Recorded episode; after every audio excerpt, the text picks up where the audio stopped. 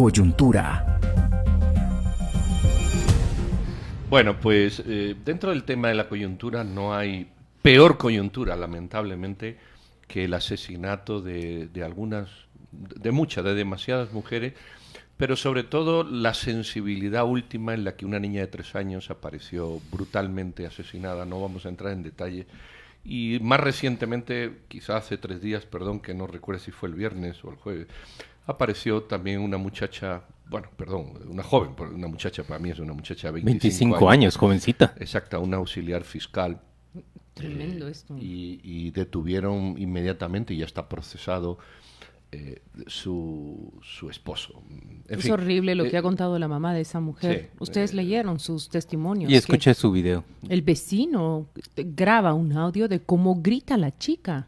Yo la verdad reconozco que, que en estos temas me salgo de detalles. Entiendo que, que, uno los quiera ver, ¿verdad?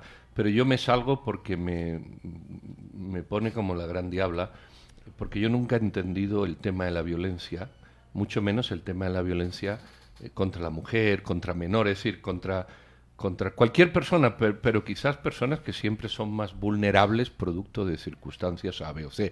No digamos ya una niña de tres años, ¿verdad? Eh, o sea, entonces me abstraigo de la violencia para intentar reflexionar ya con, con la carga que eso me produce y no meterme mucha más. Pero sí, es realmente desastroso. Pedro, arranca, eh, mira lo que estás diciendo y, y, veo una fotografía en el Twitter, una fotografía que fue subida hace 21 minutos por un reportero de la radio sonora, Juan Víctor C., y dice, asesinada el día de su boda. Ilsi Marisela Vázquez de León, de 24 años, fue asesinada a balazos cuando se dirigía a su boda en ruta a San Jerónimo, en el tumbador San Marcos. Dice Juan Víctor C., suman 30 femicidios eh, durante, durante el año? Bueno, eh, pues justamente de, de, este tema Yo no sé si tenemos una nota de don Henry Bean. Sí, ¿verdad? ¿No? Bueno, entonces vamos, vamos a hablar con nuestra invitada. los audios señalados que... Sí, vamos a hablar, vamos a hablar con, con nuestra invitada, que es Vera Castellanos, psicoanalista, y está por defender su tesis de maestría enfocada justamente en la violencia perdón, sexual en contra de la mujer en Guatemala. Vera, buenos días, ¿qué tal? Buenos días. Bueno, no sé, no, no, sé cómo, cómo, cómo ha reaccionado frente a estos hechos que se han producido quizá en las dos últimas semanas, aunque evidentemente esto es un tema recurrente de muchos días atrás.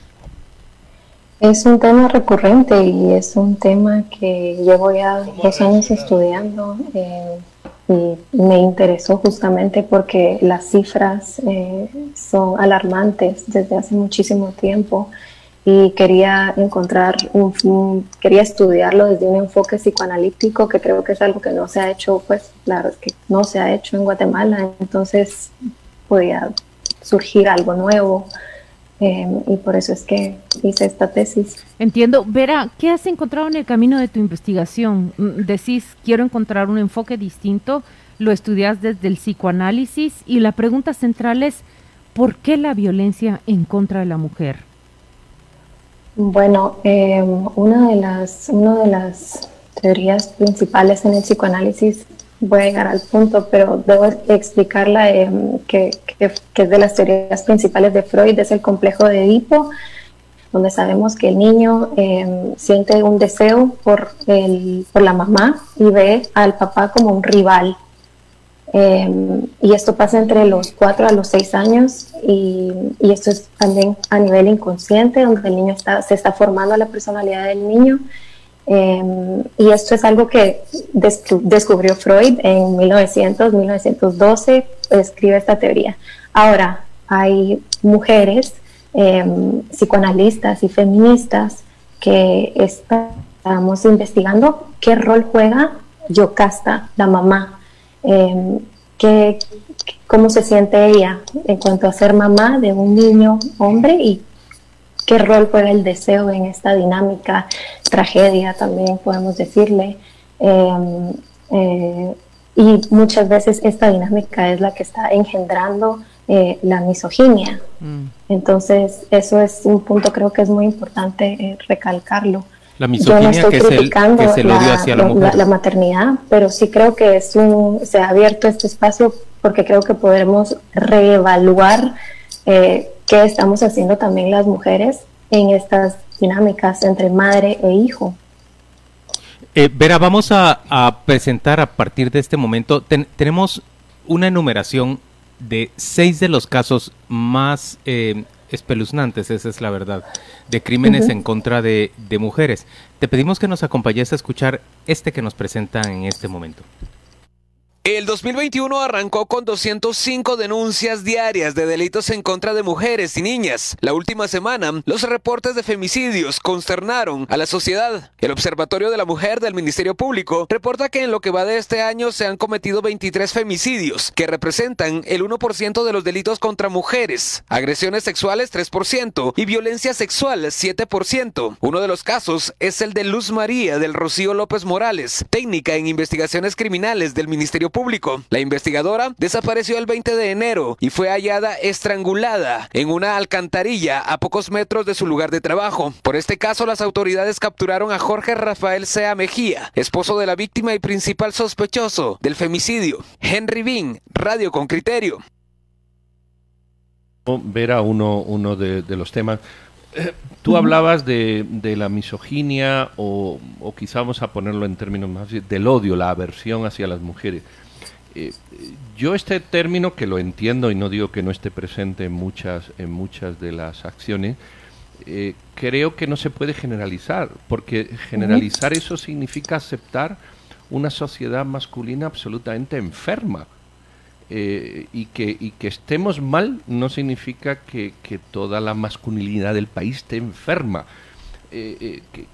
¿Hay alguna otra causa que, que puede subyacer en, todo esto más allá de, decir, bueno, esto es el odio a las mujeres, pero todos los hombres no odiamos a las mujeres. Eh, no sé, otras causas que se puedan dar más comunes, quizás más comprensibles en este entorno. Claro que no, no pienso que, sea un, fenómeno eh, general. Eh, por eso es que tal vez sí es importante recalcar que nuestra cultura es sobre todo machista, no necesariamente misógina, que es la aversión a la mujer, sino em, que el comportamiento del hombre por lo general conlleva cierta prepotencia. Em, creo que también el enfoque que, es interesante es el de lo, que hace en una sociedad guatemalteca conservadora la religión em, y cómo en el hombre hay cierta división entre la mujer que debe ser la mujer como la mamá, la, esposa, la mujer santa, la mujer virgen, la mujer pura, y el resto de mujeres son denigradas. Eh, porque son prostitutas o porque son eh, mujeres eh, que, tienen conductas sexuales inaceptables o simplemente por, básicamente en este caso casi que por existir eso también creo que, es un punto, un punto importante. esta, esta división que, está que, hay en la, en la cultura. Vera, de hecho. Vera, uno de los fenómenos que ha em, pues prácticamente marcado y traído la, prensa europea es lo que está ocurriendo en Francia. Eh, han establecido el Me Too del incesto. A mí me llamó la atención los números que han reflejado las notas de los diarios europeos. Eh, dice 135 mil niñas víctimas de abusos frente a 30 mil niños víctimas de abusos. Esto lo ha reportado la prensa europea de lo que ha ocurrido en un año en violencia contra mujeres, contra niñas y contra niños. Mi pregunta es, ¿en qué momento esa idea, en qué momento ese complejo de Edipo hace su escalada hasta convertirse en una conducta violenta hacia las mujeres? Digamos, en una...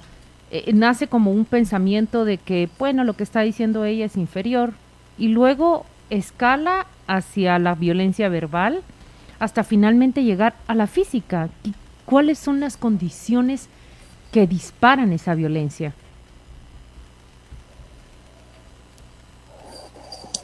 Creo que esto que, hablaba, y, por eso menciono esta teoría, em, es porque el tema, el tema por lo menos que, que, que, exploro es la violencia sexual. A estas mujeres muchas veces antes de matarlas las están violando. Entonces hay una necesidad de deshumanizarlas. Em, y muestra también la línea muy delgada que hay entre la agresión y la sexualidad. Entonces, eh, con lo que me refería al deseo, es que muchas veces parece, y por eso es que recalco lo de la relación entre madre e hijo, em, parece que estos hombres están, están reaccionando eh, de manera agresiva para negar el deseo de la mujer, para negar em, que, que, la mujer tenga, eh, que la mujer exista en realidad. Es, es básicamente eso, simplemente dicho.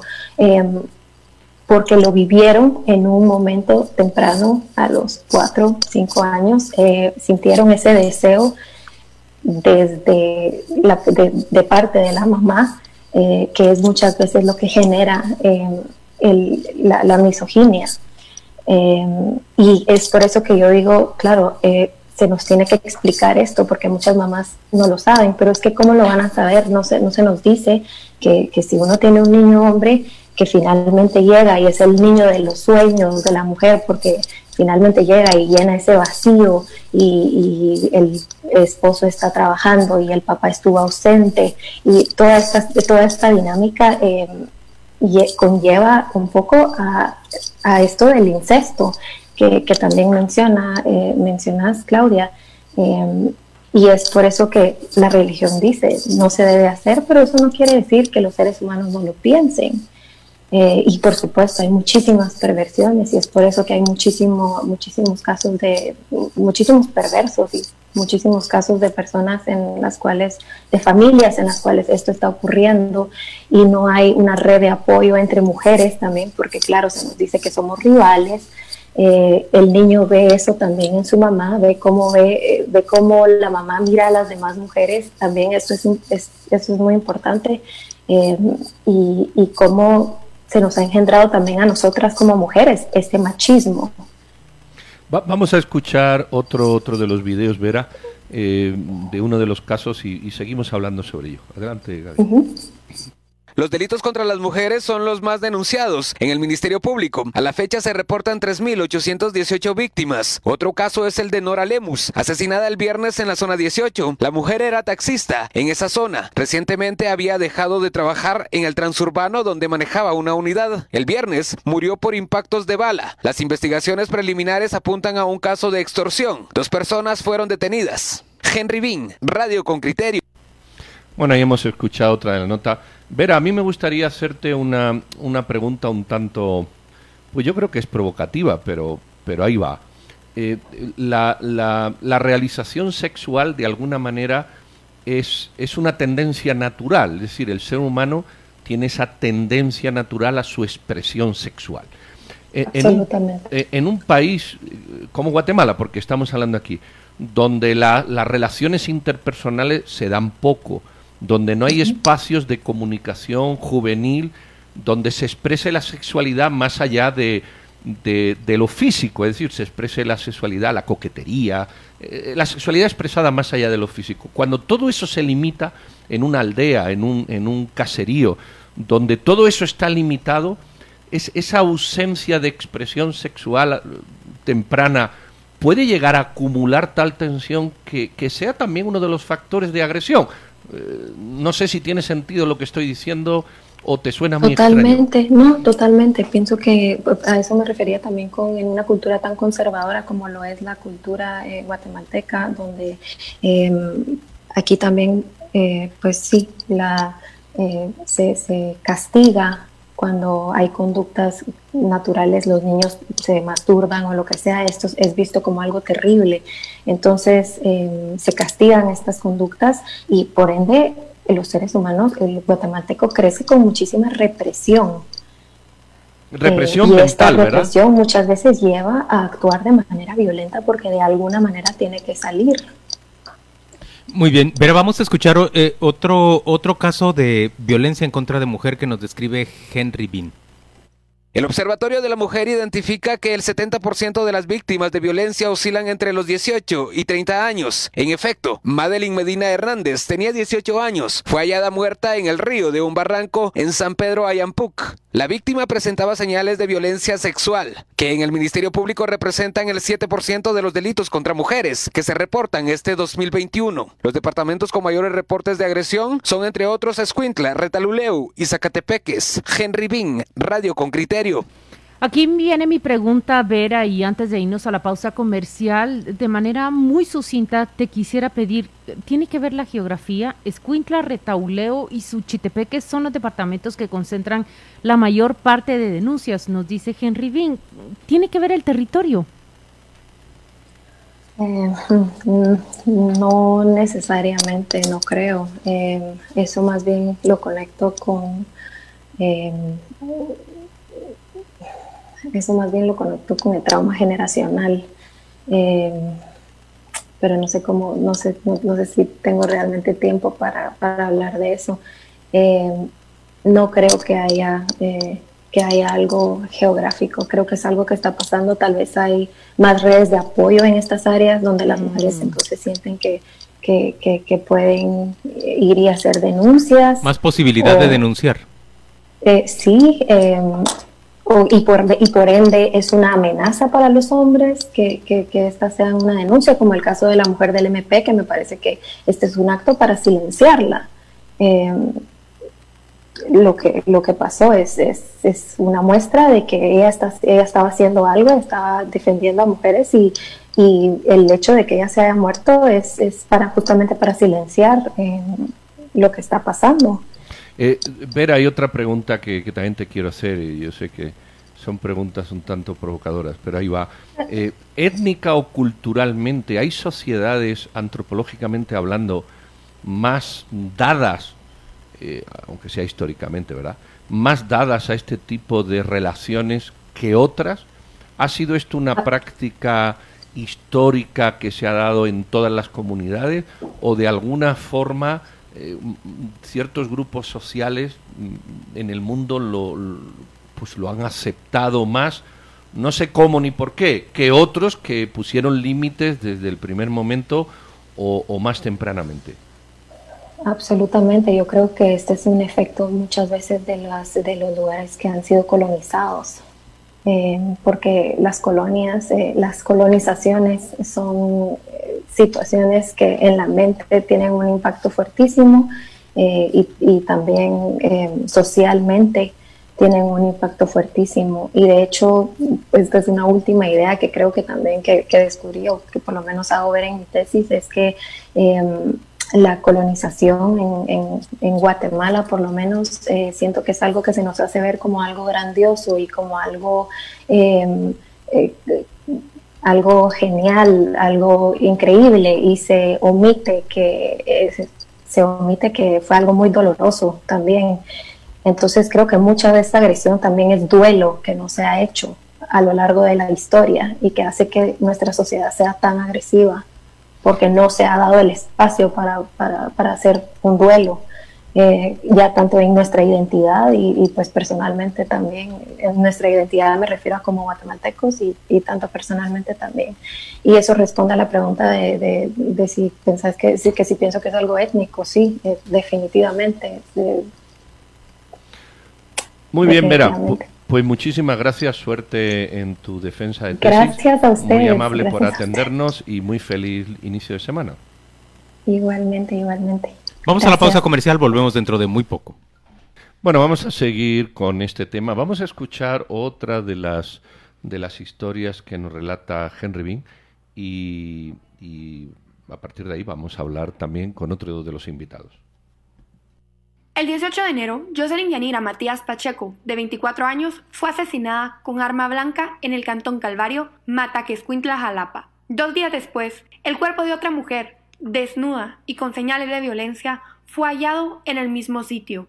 Cinco hombres, dos menores de edad, fueron capturados por el femicidio de Jocelyn y la víctima no identificada. Entre estos estaban Ferdi Josué Lemus Rosales, de 22 años, Kenneth Eduardo Alquijay Fernández, de 19, y Delmer José Valeriano Ajú Cholotío, de 21 años. Natalia Gámez, Radio con Criterio. Pedro, antes de, presentar a nuestro invitado, a mí me gustaría eh, Ojalá que nuestro invitado, pero nosotros también podemos hacerlo, le ofreciéramos respuesta a don Manuel Juárez, quien te está hablando a vos directamente. Y creo que lo hace de una manera genuina, correcta, que creo que es una pregunta que vale la pena responder en voz alta. Él dice, Pedro, te pregunto, ¿no será que solo nos fijamos en el femicidio sin darnos cuenta que la violencia y asesinatos también existen para los hombres? Pues si vemos estadísticas, veremos que también proporcionalmente existe para, para muchísimos hombres. Eh, yo le diría, Incluso hay muchos más hombres muertos que mujeres. Pero Manuel, los hombres nos matamos entre nosotros mismos.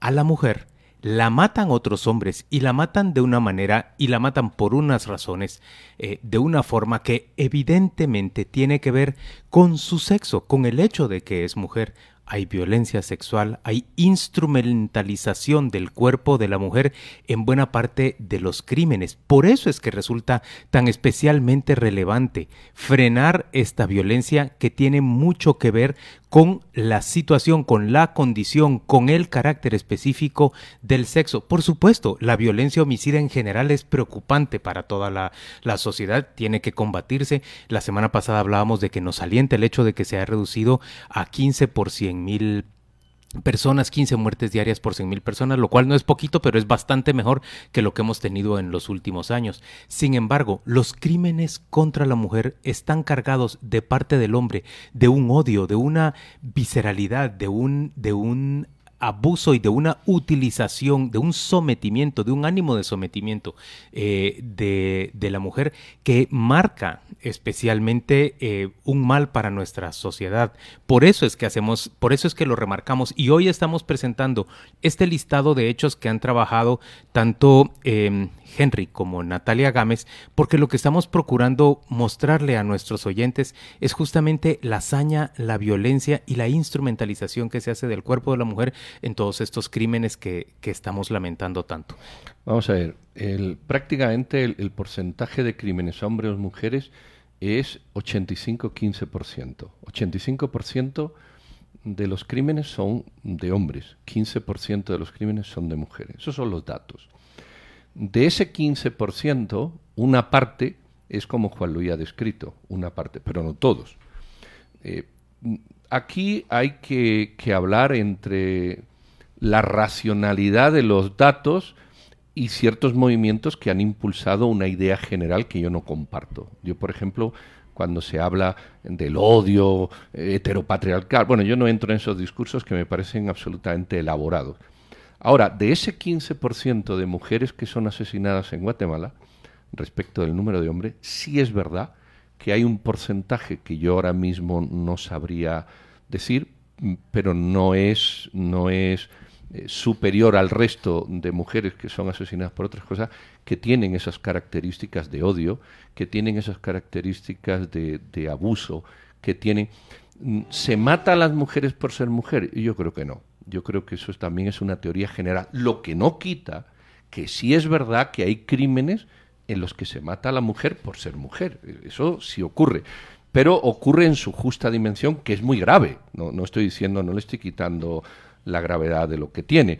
Eh, pero en fin, eh, yo creo que no se han llevado las políticas públicas adecuadas, pero eso será discusión en, otro momento. Voy a darle la bienvenida a David Arresis, él es el abogado del Instituto de la Víctima y es justamente el abogado que ha tomado y que ahora auxilia a la familia de Luz María del Rocío López Morales. Es el Instituto de la Víctima que está asistiendo directamente a los familiares de la técnico criminalística que fue asesinada y dejada en una alcantarilla. Bienvenido, abogado. Mire, eh, ya mis compañeros tomaron un espacio para responderle a ese oyente con criterio. Yo quisiera escuchar su visión. La pregunta en concreto es, eh, ¿por qué enfocarnos en los crímenes hacia las mujeres cuando también eh, hay crímenes en contra de los hombres? Respóndale usted, por favor, su visión. Gracias, buenos días. Eh, gracias por el espacio. Pues opiniones siempre habrán muchas, ¿verdad? Cuántas personas sabemos, tendremos una opinión en particular. Y esta opinión se forma, más bien dicho, se, se estructura conforme la manera en que hemos sido criados. Y es que precisamente de ahí es de donde se engendra los buenos principios y valores o bien la violencia que, con posibilidad un individuo puede desarrollar y en su vida adulta. Recordemos que nos formamos también con los patrones de conducta que los que nuestros padres o quienes estén a nuestro alrededor nos van presentando. Bajo esa premisa, eh, víctimas, eh, el, el, sentido de ser víctima, eh, la calificación de víctima no discrimina en, por su género, puede ser tanto hombre o mujer. Sin embargo, hacia la mujer, hacia la niña, hacia la, mujer cuando es niña, hacia la mujer cuando es niña, incluso cuando es indígena, cuando es analfabeta, cuando vive en un área marginal, eh, confluyen demasiadas circunstancias de vulnerabilidad que pueden ser aprovechadas por otras personas y es ahí donde la violencia cobra otra magnitud. La violencia contra la mujer, como muy bien estaban hablando hace un momento, no se refiere únicamente a que eh, eh, va, va, va a concrecionarse ese tipo de violencia únicamente entre un hombre y una mujer por el hecho de serlo cada uno, sino más bien se deben de cumplir con ciertos requisitos para que pueda calificarse como tal. Así lo establece la ley contra el femicidio y otras formas de violencia contra la mujer. Y el femicidio también requiere esos parámetros, es decir, que esta violencia se dé en el marco de las relaciones desiguales de poder, como establece el artículo 6 de la ley contra el femicidio, entre hombres y mujeres. Es decir, darle muerte a una mujer por su condición de mujer y valiéndose de ciertas circunstancias. Y este artículo 6 establece eh, siete, ocho eh, parámetros eh, que se deben de cumplir, eh, uno u otro de ellos, para que se pueda calificar un delito como femicidio. Es decir, tampoco es tan, tan fácil, tampoco es sencillo, no todos los, los, no todas las muertes de mujeres son calificadas como femicidio, solamente aquellas que cumplen estos parámetros. Entonces, eh, pues eh, respetuosos eh, desde el Instituto de la Víctima a las opiniones que cada uno podamos tener, pero nos corresponde brindarle la atención a todos, así que sin discriminación de, de, género, de sexo, como mencionaba con anterioridad. David, yo no sé si usted tiene este dato, yo lo he preguntado ahora, yo, yo no lo tengo desde luego. Eh, lo que sí yo sé es que aproximadamente en el país mueren 85% de hombres, 15% de mujeres. De ese 15% de mujeres que son asesinadas, ¿qué porcentaje es, se incluye como delito de femicidio? Y que, no, no lo tengo, no sé si usted tendrá este dato, ¿verdad? ¿Y qué porcentaje no, no son delitos de femicidio como tales que cumplan esos requisitos que usted señala que marca la ley? Sí, en realidad de momento no lo tengo. La, la página oficial del Ministerio Público eh, nos arroja muchos resultados con los que podemos nosotros manejar eh, respecto a las muertes violentas de mujeres. Y este, este último punto que toqué es el, es el relevante, es decir, las muertes que sean violentas de mujeres o que se den dentro de ese marco de relaciones desiguales de poder. En la intimidad del hogar se hablaba de, en un, se habla siempre en las audiencias, ¿verdad? Porque estos hechos se dan a lo interno, muchos incluso podrían solaparse con otras circunstancias por parte de los agresores, pero eh, el, énfasis es ese, ¿verdad? La muerte violenta, o bien que se dé en, en ese en la intimidad del hogar. David, eh, hace unos momentos, eh, a pregunta de uno de nuestros oyentes, Pedro y yo expresábamos nuestra visión respecto de los crímenes de mujeres. Tenemos diferencias, por supuesto, en la manera en que, en que los interpretamos. Yo sí encuentro una hazaña y una, una especial expresión de odio de parte de, de los hombres que terminan asesinando mujeres y lo veo como un mal eh, endémico en, en, nuestro país, eh, que se ha generalizado, que es muy profundo. Es que cuando vemos cinco casos de muertes violentas de mujeres como el viernes pasado, lo menos que podemos hacer los guatemaltecos es, es detenernos un momento y reflexionar, abrir la discusión sobre este tema. David, vamos a presentarle otro caso más que, que nos enumera ahora eh, Natalia Gámez y después seguimos junto con usted esta discusión. Escúchelo, por favor. Muy bien. El jueves 21 de enero, Nancy de León se presentó en el Congreso para exigir justicia. El cadáver de su hija de tres años, Hilary Saray Arredondo de León, fue hallado el 18 de enero. Hilary tenía activa una alerta Alba Kenneth en la cual leía vestimenta, camiseta blanca y pañal blanco. La pequeña fue secuestrada el 17 de enero en la colonia El Milagro, Tiquizate, Escuintla, abusada sexualmente y asesinada en el mismo municipio. La Policía Nacional Civil reportó la captura de los presuntos responsables. Antonio Alexander Hernández Canel, de 19 años, Jonathan Rivera Morales, de 23, y Gabriel Smiller Vázquez Marroquín, de 20. Natalia Gámez, Radio con Criterio. David, desde tu experiencia, ¿cómo puede explicarse una conducta de este tipo? Un grupo de hombres jóvenes actúan de esta forma, esa es la, acusación que hay, actúan de esta forma contra una niña, pero casi se puede decir contra una bebé. Sí, así es. Eh, pues es, una atrocidad, en realidad. Mm. El, Instituto de la Víctima y, especialmente la directora, la licenciada Alejandra Carrillo, ha puesto especial atención en varios casos como este. Lamentablemente no es el único. Nos llama mucho la atención porque eh, pues se le ha dado difusión y es muy lamentable. No es el único, hay varios casos, estamos acompañando de niñas de tres años de edad, donde la, la muerte violenta de ellas ha sido precedida, como usted muy bien decía, licenciado, de violencia sexual. Eh, traumas abdominopélvicos, por ejemplo, donde no le han dado muerte directamente a las niñas, sino que han sido violadas con una frecuencia tan grande, y perdón que lo diga tan claramente en la radio, ¿verdad?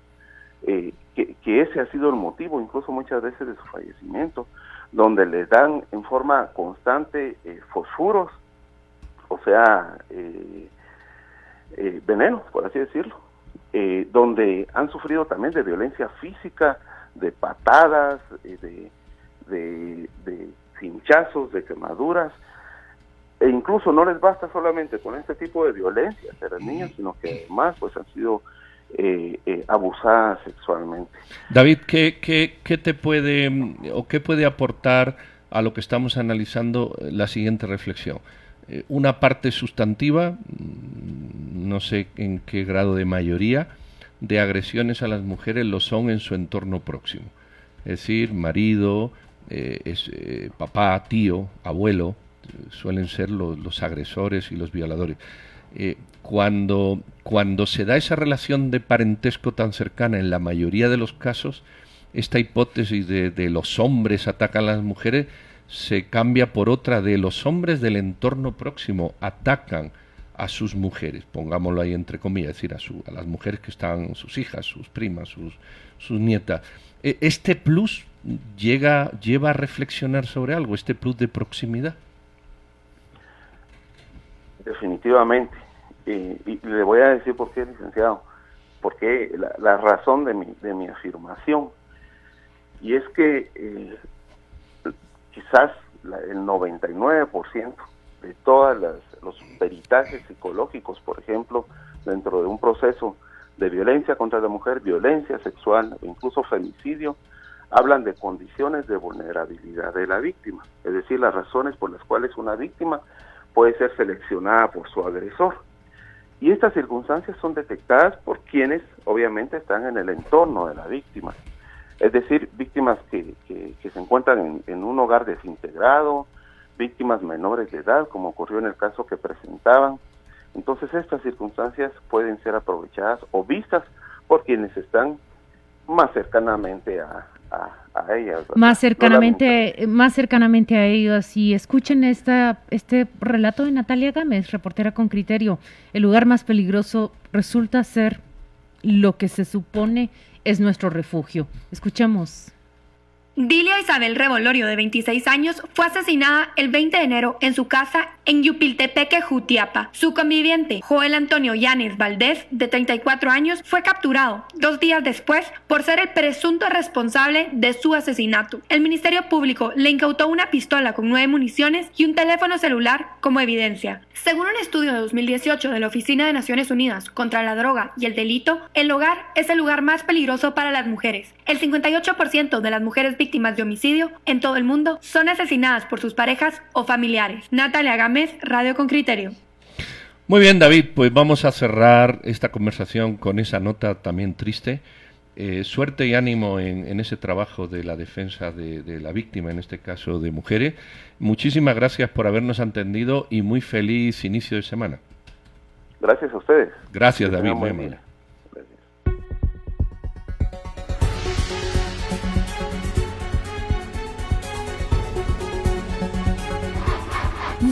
No, la batería.